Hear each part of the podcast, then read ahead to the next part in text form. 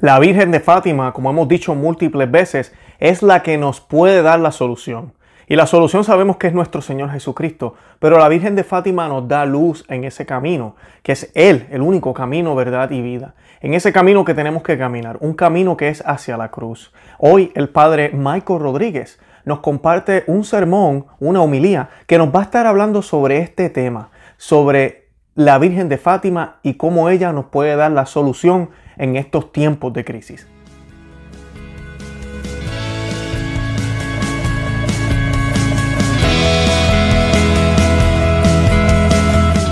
Bienvenidos a Conoce, Ama y Vive tu Fe. Este es el programa donde compartimos el Evangelio y profundizamos en las bellezas y riquezas de nuestra fe católica. Les habla su amigo y hermano Luis Román y quisiera recordarles que no podemos amar lo que no conocemos y que solo vivimos lo que amamos. Hoy les voy a estar compartiendo un sermón del padre Michael Rodríguez, que los que nos llevan ya siguiendo un tiempo no, lo conocen. Nosotros tenemos múltiples, múltiples homilías de él. Mayormente son solo audio, pero están aquí en YouTube y las pueden ver con imágenes. Y también tenemos una entrevista que hicimos con él de por sí, eh, así que lo pueden ver en vivo, hablando español. Michael Rodríguez, el padre Michael Rodríguez, eh, habla ambos idiomas, inglés y español y está muy envuelto con eh, el apostolado de San Vicente Ferrer en Texas, también con el Fátima Center. Y pues hoy nos ha llegado esta homilía en español y la vamos a estar compartiendo titulada La Virgen nos da la solución. La Virgen María, en su tercera aparición en 13, el 13 de julio de 1917, reveló el mensaje principal de Fátima. Este mensaje es sumamente relevante a lo que está sucediendo en este año 2020, pues los errores de Rusia son males relacionados al coronavirus. Los errores del ateísmo se han propagado en todos los países, promoviendo un nuevo orden mundial bajo un solo gobierno mundial. El mensaje de Fátima tiene una riqueza doctrinal, pero no contiene ninguna novedad. Noten cómo la catequesis que la Madre de Dios nos da va muy conectado con el año litúrgico, poniendo hincapié a la Santísima Trinidad, la Eucaristía, Corpus Christi y sangre preciosísima, el Sagrado Corazón y el Inmaculado Corazón. Ella también nos propone un plan concreto. Primero, permanecer en la gracia de Dios. Segundo, rezar el rosario todos los días. Tercero, llevar el escapulario y usar los sacramentales. Y cuarto, orar sacrificar y sacrificarse por los pecadores. Por ejemplo, la devoción del primer sábado y por último, rezar por el Papa y que cumpla, ojalá, la consagración de Rusia.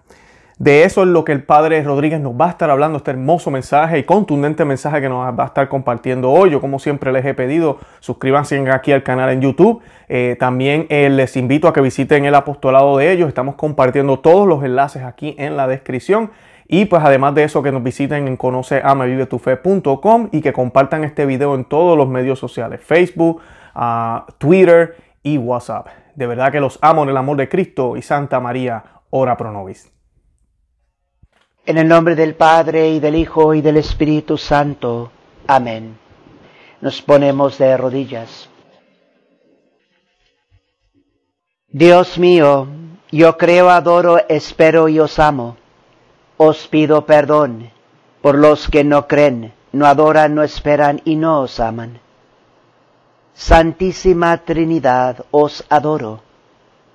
Dios mío, os amo en el Santísimo Sacramento. Santísima Trinidad, Padre, Hijo y Espíritu Santo, os adoro profundamente y os ofrezco el preciosísimo cuerpo, sangre, alma y divinidad de Jesucristo presente en todos los sagrarios de la tierra, en reparación de los ultrajes, sacrilegios e indiferencias con que él mismo es ofendido, y por los méritos infinitos de tu santísimo corazón y del corazón inmaculado de María, os pido la conversión de los pobres pecadores. Dulce corazón de María, sed la salvación de Rusia, de nuestra patria y del mundo entero. Amén. Hoy es el sexto domingo después de Pentecostés. Mañana es el día 13 de julio que viene siendo el aniversario de la tercera aparición de la Virgen de Fátima. En esa aparición del 13 de julio de 1917, la Madre de Dios nos dio el mensaje principal de Fátima. Y el mensaje de Fátima es muy relevante, especialmente cuando tomamos en cuenta lo que está sucediendo este año de 2020. Tiene muchísimo que ver con el mensaje de Fátima. En particular, tocante a los errores de Rusia, los errores del comunismo y del ateísmo, porque precisamente lo que estamos mirando ahorita y lo estamos mirando también en este país de los Estados Unidos de Norteamérica, se está mirando claramente cómo los errores de Rusia se han propagado aquí también en nuestros países. ¿A qué me refiero? Primero que todo, esta supuesta, y es supuesta, esta supuesta pandemia del coronavirus, ¿de dónde tiene su origen? Tiene su origen de China que es un país bajo el dominio de los errores de Rusia, comunistas. También, muy importante, si uno empieza a investigar un poco más acerca de este coronavirus, lo que uno va a ver, y esto está claro, pero uno tiene que investigar, lo que está claro es que este tipo de plan ya, ya se ha planeado para tratar de promover lo que se llama el nuevo orden mundial bajo un gobierno mundial. Es decir, para tratar de más y más bajo un gobierno mundial controlar todas las poblaciones, tener control sobre ellas y también poder estar vigilando lo que todos están haciendo ya sea con los microchips o con controlando eh, celulares, etcétera.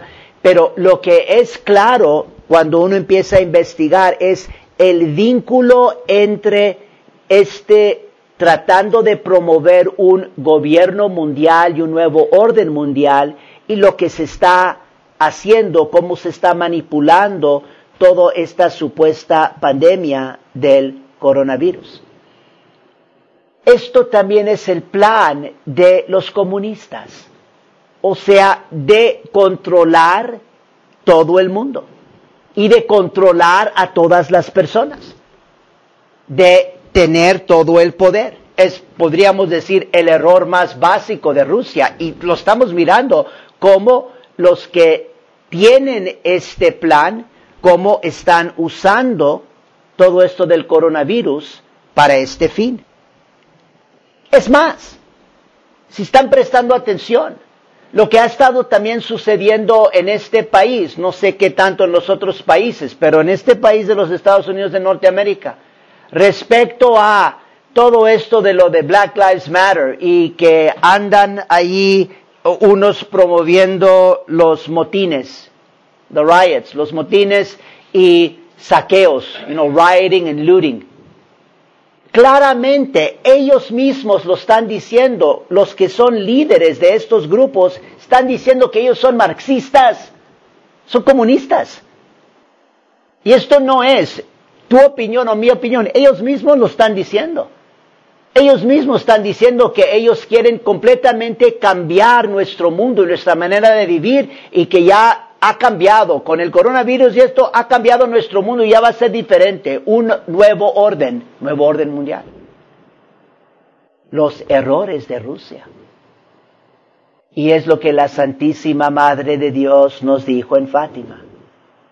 Si no se convierten, si no rezan y sacrifican para la conversión de los pecadores, sino se consagra Rusia a mi inmaculado corazón.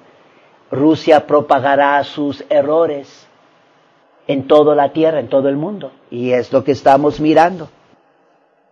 Esta mañana quiero poner mucho énfasis en de que Fátima, porque también es triste, muchos católicos no entienden bien estas apariciones de Fátima, piensan que nomás es una devoción a la Santísima Virgen María. Pues definitivamente se trata de devoción a la Santísima Madre de Dios. Pero Fátima tiene una riqueza doctrinal como ninguna otra aparición mariana. Y esto también es muy significativo y muy relevante para nuestros tiempos porque hace hincapié en la importancia de la doctrina.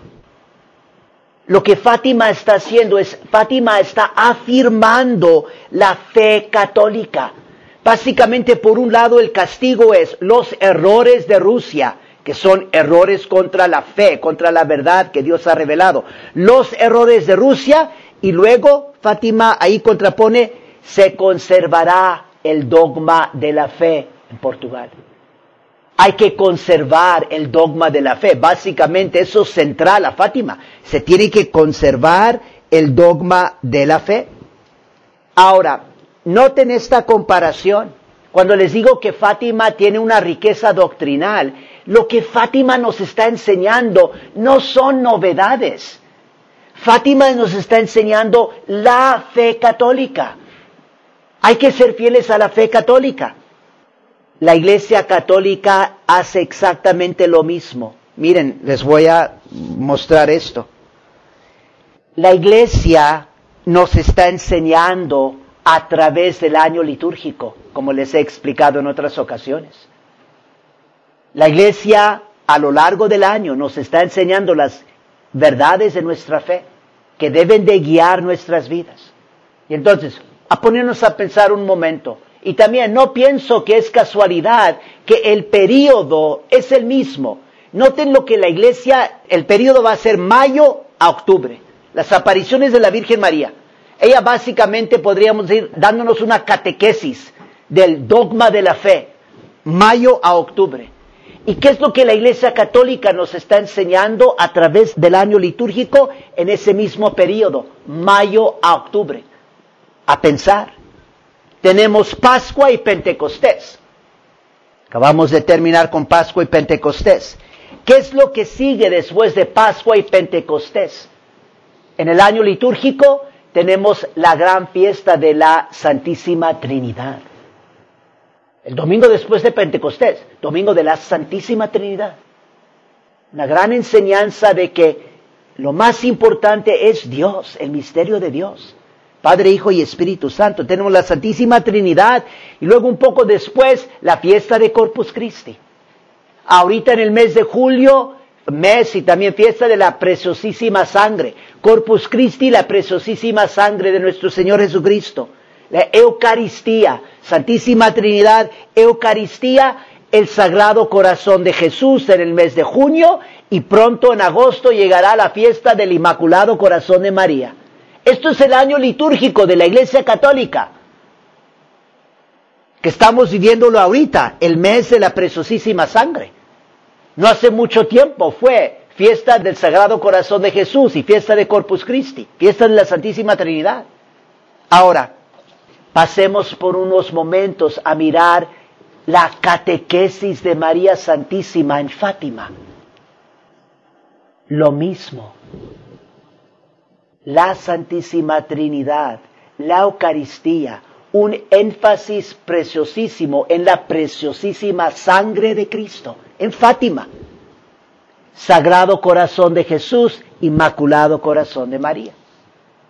Piensen en particular y repásenlo. Ahorita nomás rapidito les voy a decir, pero especialmente repasen exactamente la tercera aparición del ángel de Portugal en el otoño de 1916 y en particular la visión de Tui el 13 de junio de 1929, que son parte de las apariciones de Fátima. las apariciones del ángel preparando y luego como una gran conclusión esta visión en Tui. Porque en esa tercera aparición del ángel, el ángel les enseña a los pastorcitos una oración a la Santísima Trinidad y les enseña cómo ofrecer el cuerpo y la sangre de Cristo a la Santísima Trinidad. Y allí el ángel tiene en su mano el cáliz y la hostia, Eucaristía, Corpus Christi, y de la hostia está cayendo sangre al cáliz, la preciosísima sangre.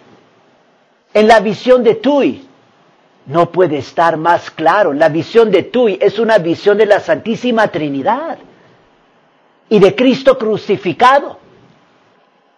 Y lo que también ahí resalta de la escena de Cristo crucificado es la preciosísima sangre. Está cayendo sangre del rostro de Cristo crucificado y también de su costado, sagrado corazón de su costado, y esas gotas de sangre, las gotas de sangre están escurriendo en la hostia y cayendo en el cáliz. También ahí, hostia y cáliz. Y luego debajo de la cruz está María Santísima en su mano izquierda con su inmaculado corazón. Esa es la visión de Tui.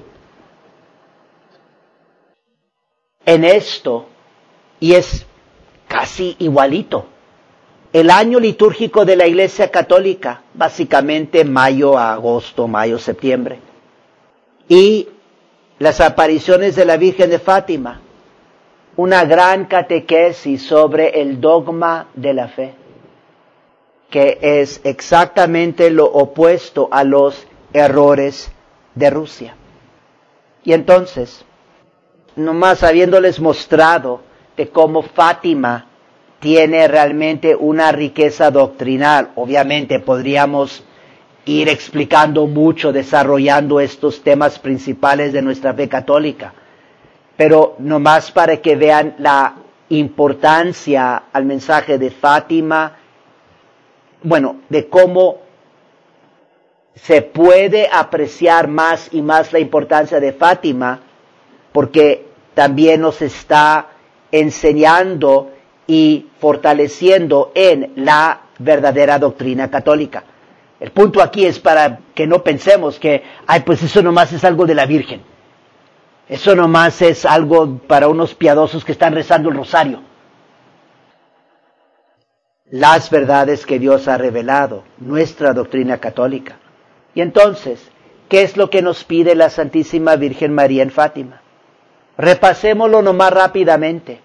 En esto también les animo, están en inglés, pero si entienden inglés les animo a que miren los videos que se han publicado recientemente por el Fatima Center porque lo que hicimos entre dos sacerdotes, yo y el Father Isaac, presentamos cinco puntos. Dijimos, este es el plan de la Virgen en Fátima para poder vencer no nomás el coronavirus, sino todos los ataques diabólicos que se están realizando ahorita en nuestro mundo y en nuestro país, y específicamente en este año de 2020 que ya, como les digo, abiertamente muchos están diciendo cuál es el plan. O sea, aunque estén conscientes o no, ellos mismos están diciendo que aquí ya cambió nuestro mundo. Están diciendo esto. Pónganse a, escuchar.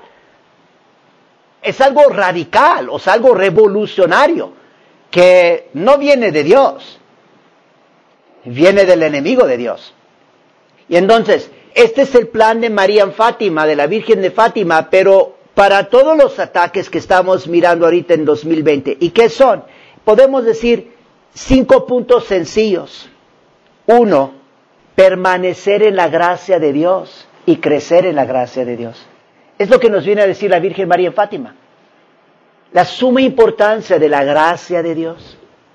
Dos, rezar el rosario todos los días. Tres, llevar el escapulario puesto y usar piadosamente de los sacramentales, por ejemplo la medalla milagrosa, la medalla de San Benito. Cuatro, rezar y sacrificar por los pecadores. En particular aquí entra la devoción de los primeros sábados, una devoción de reparación. Y número cinco, rezar por el Papa y rezar específicamente para que pronto consagre el Papa Rusia al Inmaculado Corazón de María. Todos podemos esforzarnos para cumplir con este plan y aun cuando no podamos, no por nuestra propia culpa, sino, por ejemplo, parte del ataque ahorita es que muchos católicos no tienen acceso, también es el caso con ustedes, muchos católicos no tienen acceso, digamos, todos los días o todas las semanas a la Santa Misa y a la confesión. Y sin embargo, eso es parte de este plan. Cuando les dije el número cuatro es orar y sacrificar por los pecadores y la devoción de los primeros sábados, pues ahí lo más importante eh, de esa devoción es recibir la Santa Comunión, confesarse, todo esto haciéndolo con la intención de hacer reparación al Inmaculado Corazón de María. Bueno, pero en un caso donde póngale que uno absolutamente no puede, porque no hay misa, no hay comunión, no puede comulgar, no puede confesarse, pues lo que tenemos que hacer es lo mejor que podamos en nuestra situación. Dios sabe. Y entonces uno hacer realmente un acto, el acto más perfecto que puede de contrición, eh, hacer penitencia, quizás no la penitencia que le está dando el sacerdote en la convención, pero hacer penitencia por sus pecados, realmente pedirle la gracia de Dios de su perdón y luego hacer una comunión espiritual lo más fervoroso posible. Uno se adapta lo mejor que se pueda, pero tenemos que realmente esforzarnos para tratar de cumplir bien con este plan que nos da la Madre de Dios en Fátima. Ahorita nomás por unos minutos me quiero enfocar en el primero, porque básicamente el primero es lo más importante. Y eso es permanecer en la gracia de Dios y crecer en la gracia de Dios. Esto debe de ser nuestra prioridad.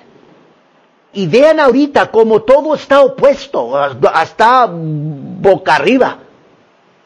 Porque aquí la justificación que se está dando ahorita por todos los que están en la jerarquía, por cerrar las iglesias y que no hay misa y que no hay confesiones, y sin embargo estos son los canales de la gracia. La misa, la comunión, la confesión. Y la justificación que se está dando se dice, no, no, tenemos que proteger la salud del pueblo, que por la salud física del pueblo. ¿Y su salud espiritual? ¿Y la gracia? ¿Cómo vamos a nosotros permanecer y crecer en la gracia de Dios sin los sacramentos? Es increíble. Los que más deben de estar defendiendo la vida sobrenatural, la gracia, somos los sacerdotes y los obispos y la Iglesia Católica. A nosotros no nos toca principalmente estarnos preocupando por supuestamente la salud física del pueblo, que también es más, realmente a los gobiernos, ellos en realidad no les importa la, la salud física de los pueblos. Es que esta es una táctica, uno tiene que también, por eso les digo, investigar cuáles son las tácticas de los que están tratando de promover este nuevo orden mundial y este control de un gobierno y controlar las vidas del, pueblo.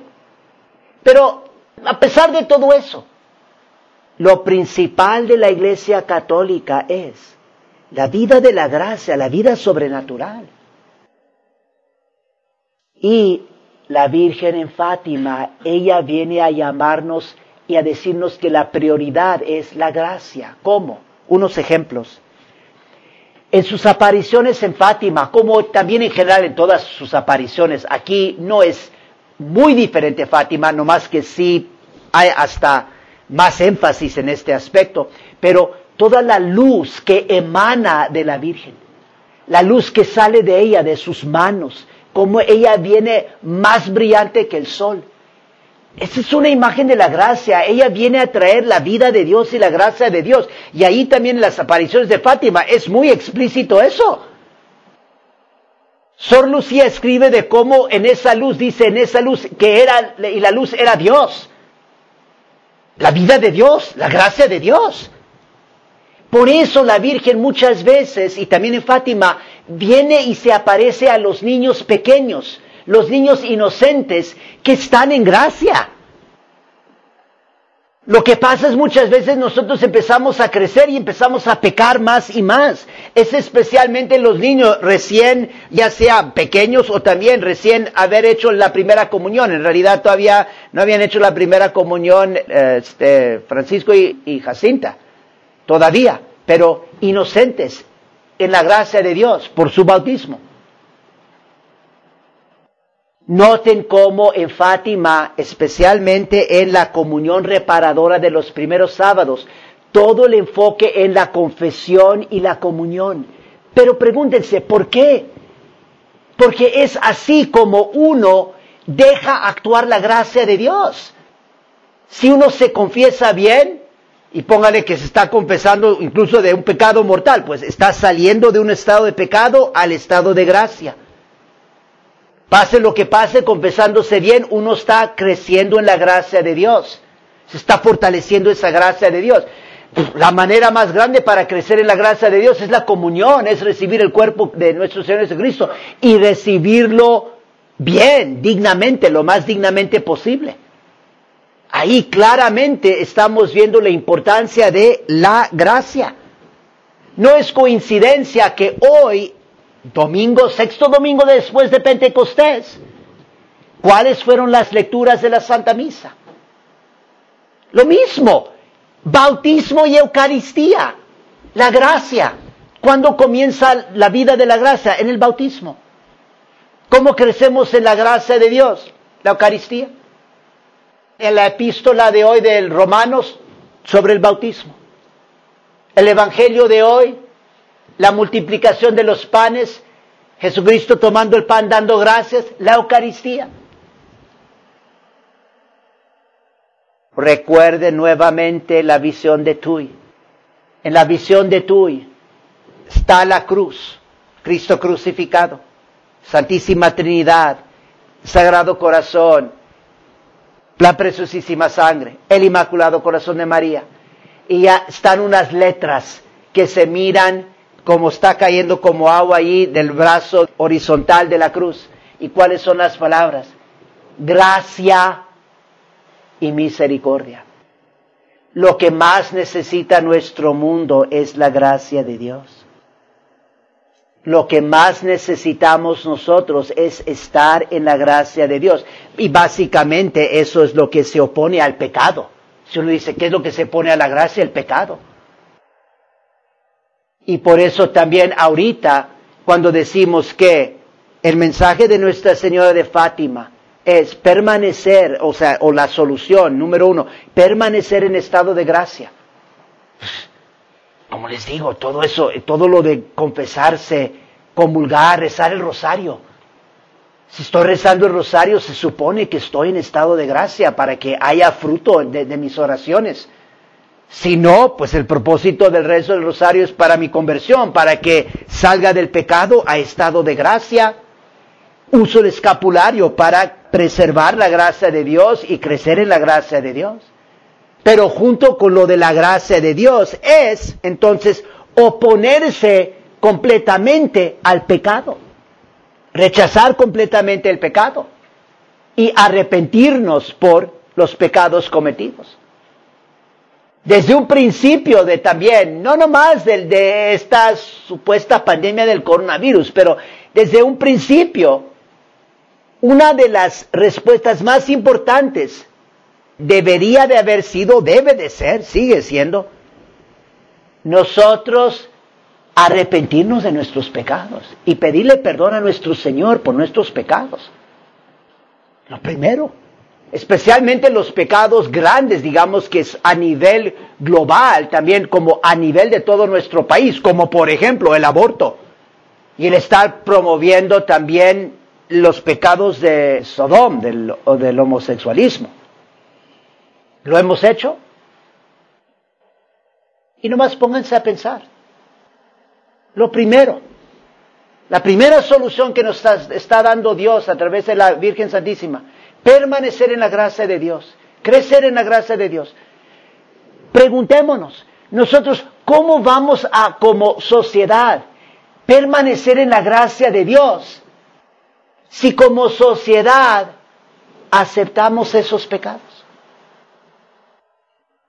el aborto, el pecado de Sodoma.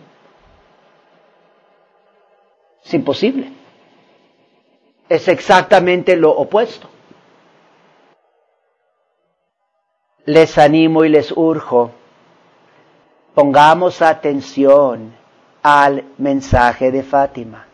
Es muy relevante para nuestros tiempos, muy relevante para lo que está sucediendo ahorita.